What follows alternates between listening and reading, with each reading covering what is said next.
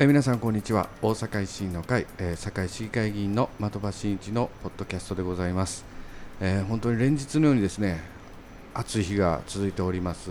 本日は7月の18日に収録させていただいているところであります、えー先日本当にですね西日本を襲いました。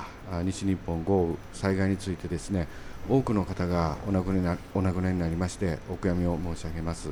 またあの現在もですね被災された皆様の生活も大変な状況が続いておりまして、えー早い復旧そして復興をですね、えー願っております、えー本当に皆さんにおきましてもですねボランティアの方も連日の暑い、この日差しの中活動を続けておられましてですね、え本当にあの倒れられたりとか搬送されたりとかこういったこともあるようでございます。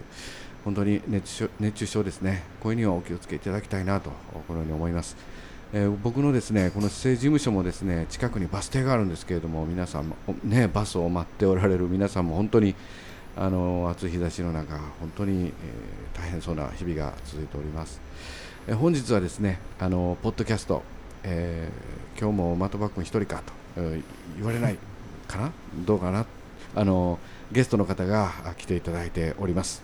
え本日はですね私もあの議会で、えーアルコール依存症について議会でも取り組ませていただいておるところなんですけれどもそのアルコール依存症と戦い、えー自立していくために、えー活動されている自助団体男子会の松井さんをゲストにお迎えしております、えゲストの紹介させていただきます。堺市男子会副会長そして堺市仙北男子会会長の松井直樹さんでございますこんにちは。ありがとうございます松井でございます。よろしくお願いします。ありがとうございますもう暑い中ねあのー来ていただきましてありがとうございますありがとうございますありがと。うございます。もう松井さんとは本当にね、あのー一番最初に、えー出会いといいますかね、やっぱり何にしても人と人なんですけれども、えー堺市のある堺市にですねありますあのー健康推進講話会っていうのがねありまして、私まあそこの委員として出席しておるんですけれども、え2年ぐらい前だったと思うんですが、はいはい、そこでお会いさせていただいてですね。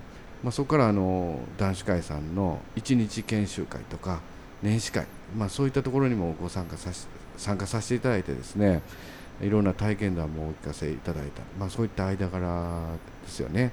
ええ。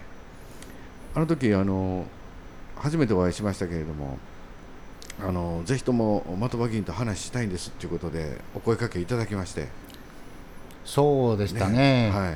あのまだあの時になかなかあの議会の方ではい、取り上げていただける先生がいなかったもんですから、あたまたまやっぱり健康福祉委員会というう審議会でしたかね、あ、はい健講話会でしたかね？会です。現はい場でね、あの参加されてた先生だったんで、はいもうあのなんとかこれはとあありがとうございす。ます。はい、一期一会ですい。や僕もそれでもうね松井会長のこう熱い思いでですねいやもうそれはもうぜひともあの例会とか研修会とはいか参加させていただこうと思思いまして、はい、そこからいろいろとお付き合い、えーそしてまたいろんなご指導もですねあのご意見も聞かせていただいております、はいまずですね、はい。アルコール依存症っていう、まあ、この病気なんですけれども、はい。まあ、一般的にあのアルコール依存症っていうのが、まあ、どういったものなのか、まあ、一般の方もですねご存知の方もおられるでしょうし、はい、えー一回ちょっとその辺のところをちょっとお教えいただけないかな。はい、はい。はい。あのーえーまず、あのー昭和の時代には、はい。おそらくあのアル中というようなちょっと偏見のあるようなですよね。呼び名で、はいはい。あのーまあ、例えは悪いんですけど、えー一升瓶を抱えて、うん。その公園あたりで、ひっうんくり返ってるおっちゃんがいたら、あのおっちゃんアル中やみたいな、うん。あのー会話がなされたかもしれないんですが、あのー一昨年ですか、えー厚労省の方で、えーアルコール健康障害対策基本法と。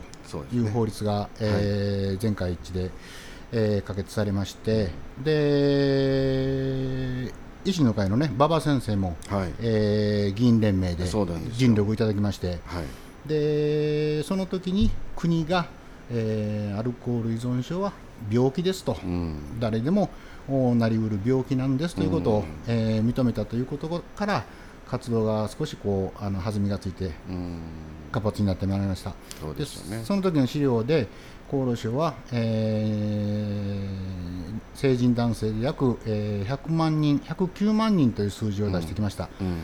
109万人の方がアルコール依存症であろうと、うん。これを、えー例えば堺市の人口に置き換えるとおよそ8000人前後の方が、えー何らかのそのアルコールの問題を抱えていると、いうところですね。ですから、あのー日本というのはどうしてもその昔から、あのーお酒がついて回る行事が多くてですね、もちろんあの神事も含めて、えーアルコールを飲む機会が多くて、うん。例えば、あのーお子さんが、えー未成年のお子さんがタバコを吸うと、やはり注意する親御さんも多いんでしょうけど、うん。高校生ぐらいになると、まあ、ビール一杯ぐらい飲んでみいやとか、例えばあのそういう会話がなされることもあるかも。だから割とこのアルコールに関しては寛容なうん。社会であったんでしょうけども、それでもやっぱり、あの必要以上に、えー飲み続け多量飲酒をしてしまいますと、えーいろんなその心身に、うん。えー悪影響が、肝硬変になったりですね。そうですね、ええ。ーもちろんその身体的な、えうん。えー影響も大きいですし、うん。でやっぱり一番あのよろしくないのは、えー精神的にね、うん。かなりやっぱりダメージが、うん。えー例えば、えー金曜日、土曜日、日曜日と飲み続けて、うん。月曜日に会社に行けなくなって、でそれがこう続くと、だんだんこう仕事ができなくなってくる。だから例えばそのすごくたくさんお酒を飲む人と、我々のようなあのアルコール依存症うん。との違いは何だろうかということをよく聞かれたりするんですけど、やはりあの社会的な生活が、うん。えー心身ともにできなくなる、うん。まあ、もちろん体が悪くなって仕事ができない、うん。もしくはその精神的に、うん。えーお酒を飲み続けて、えーお酒がやめられない、うん。一度口にするとお酒がやめられないという病気ですので、うん。仕事に行けない、で大事な約束が守れない、うん。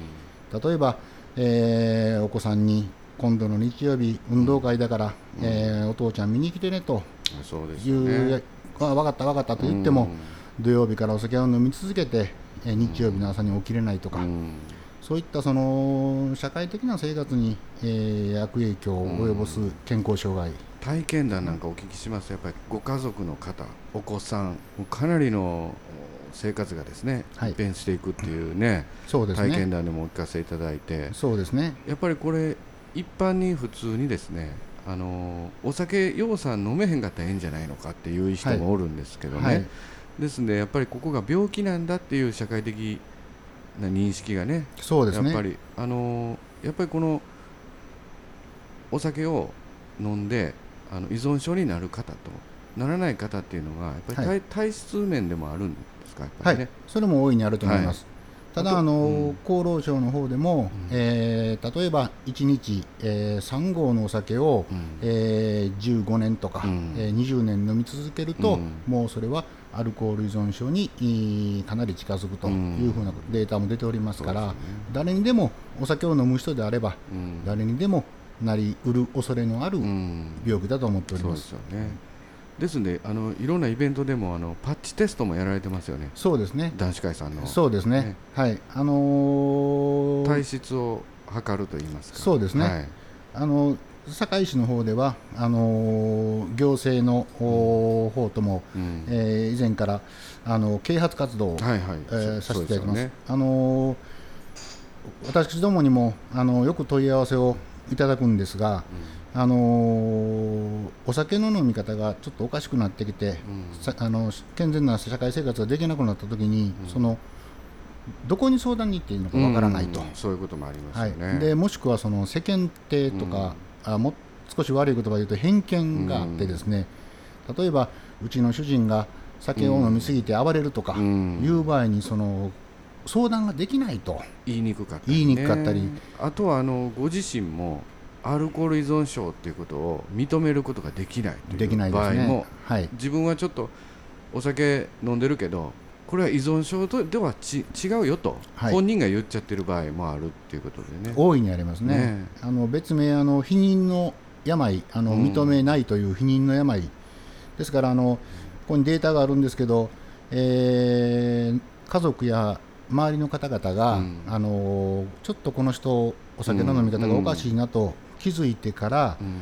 えー何らかの相談に行ったり、えー病院にかかったりするまでに、大体7、8年ぐらいかかるあっていそんなにかうデータがねか？るんですすか？この間あの TOKIO の山口あさんタイタイムリーな。も、ええ。やっぱり周りもはい。あのメンバーの方ねあの松岡さんでしたっけ、はい。あの病気ですと、はい。おっしゃったけど、まあ、本人はちょっとそういう感じではないような、はいはい。あ雰囲気の記者会見でしたけれども。そうでしたね。あれ見て僕もまさにあそうやなと体験談でいろいろお聞きしてたあような状況だなというふうに思ったんですけどね。そうでしたね、うん。ですから、あのー非常に大事なところはあのーよくマスコミなんかでも、あのー彼がアルコール依存症であるかどうかうん。というところが、あのコメンテーターさんなんかが発言されたりしたんですが、うん実はあのー我々男子会としては、その彼がアルコール依存症っていう病名がつくかどうかっていうのはそんなに重要視をしておるいるわけではなくて、もうでもその代わりに彼はお酒を飲まない方がいいだろうと、うん。彼の今後の人生を考えると、え断酒というお酒を飲まないという人生を選んだ方がいいのだろうと、だから我々からすると男子会に来られる方も、うん。あのいやいやわしはアルコール依存症なんかとちゃうっていう人もいらっしゃるんですけど、でもお酒の影響で飲酒運転したり、うん。えー DV があったり、うん。えー仕事に行けなくなったりすると、あのーもうお酒は飲まない方がいいんじゃないのかという人たちが寄って、そうですね。みんなで支え合って、えー回復していくというそういうことですグループ。なんはい。だからまああのやっぱりあれですねあのまずは自分がお酒を断たなあかんと思ってもらわんとあかんということと、はい。あとはやっぱり判断基準としてはやっぱり社会的な生活がはい。遅れなくなってきている、はい。お酒のお飲み飲み方によってですね。そうですね。ですので今あの僕もいろんな体験談お聞かせねいただいたんですけれどもやっぱり最初はこう精神的なはい。あープレッシャーとかからはい。始まる、はい。でそこからお酒があー止まらなくなる。はいで会社に行けなくなる、はい。仕事を続けれなくなる。仕事を辞める、えー部屋に引きこもってくる。人と会わない。っていうことによって精神的にどんどんまた追い込まれてきてと。はい。でお酒の量がさらにそれと比例比例して増えていくと。そうですね。うん、まあ、そういった中でやっぱり生活はできない。はい。で家族奥さん子供もやっぱりやっぱりそういった中でね、はい。やっぱりあのお酒買いに行くとうるさいってこういうふうになって家庭の中も大変なことになってくると。そうですね。もうこういったところでやっぱりお酒をやめていく方が、はい。やっぱり社会的生活がやっぱり遅れるんだと、はい。周りの奥さんお子さんもはい。幸せにやっぱり生活を送れ遅れるということでね。そうですね。やっぱりその病名がどうこうじゃなくて。そうですね。ん。はい。はい。そういうことですよね。はい、ですから、もしそういった形で、あのー何らかの形で、えーお酒が原因で、えーそういった症状が出てきたら、うん。えー恥ずかしくはないので、うんうん。あのー病気うん。なので、うん。その人はもうお酒をやめることができなくなるという病気なので、うん。例えば、えー保健センターであるとか、うん。えーもちろん、えーネットなんかで検索してもらったら、うん。あの堺市男子連合会出てきますから、はい。男子会に相談してもらうとか、うん。とにかくそういう病院に相談に行くとか、あのまず、えー行動に移していただくということが、うん。一日でも早く、うん。あの本人の回復につながるのかな、なかなかそれができなくて、先ほど申しましたように、えー恥ずかしいとか、うん。あの世間体とか、そういうのが邪魔して、うん。あのー回復が遅れるケースが多いのでね、やっぱり最初の第一歩というのはご本人からではないケースが多いんですかね。非常に多いですね。やっぱりご家族の方、はい、そしてあとはもう本当に体が倒れられてはい、病院っていうんですか。でそうですね、そういったところからの。そうそうですね。うん。やはり相談としては一番はご家族、うん。まああのー奥様であったり、うん。えー今はあのー女性のアルコール依存症の方も非常に増えておりますので。最近やっ、ぱあの霊界っていうかあの年始会とか、はい。研修会でも女性の方多いですね。多いですね。でお若い方も多いですね。若い方多いですね、う女性の方の方が、まあ、体質な体質的なこともありまして、うん。進行が早いと言われておりますので、そうなんですか、はい、ですから、あのー我々あの全国的な組織で全日本男子連盟という組織があるんですけども、はい。そこの現況調査でも、えー1割を超える会員数の1割を超える方々が女性の会員で、潜在的にはもっともっとうん。今増えておると思いますね。で女性の場合は余計にそういったその偏見だとか、うん。周りの目というのがあるんで、うん。治療につながるのが非常に遅れるケースが多くて、治療につながった時はかなり重篤なケースっていうのが、あとはあとはやっぱりあの精神的なはい、うつ病であるとか、はい。あとはなんかなんていうんですか？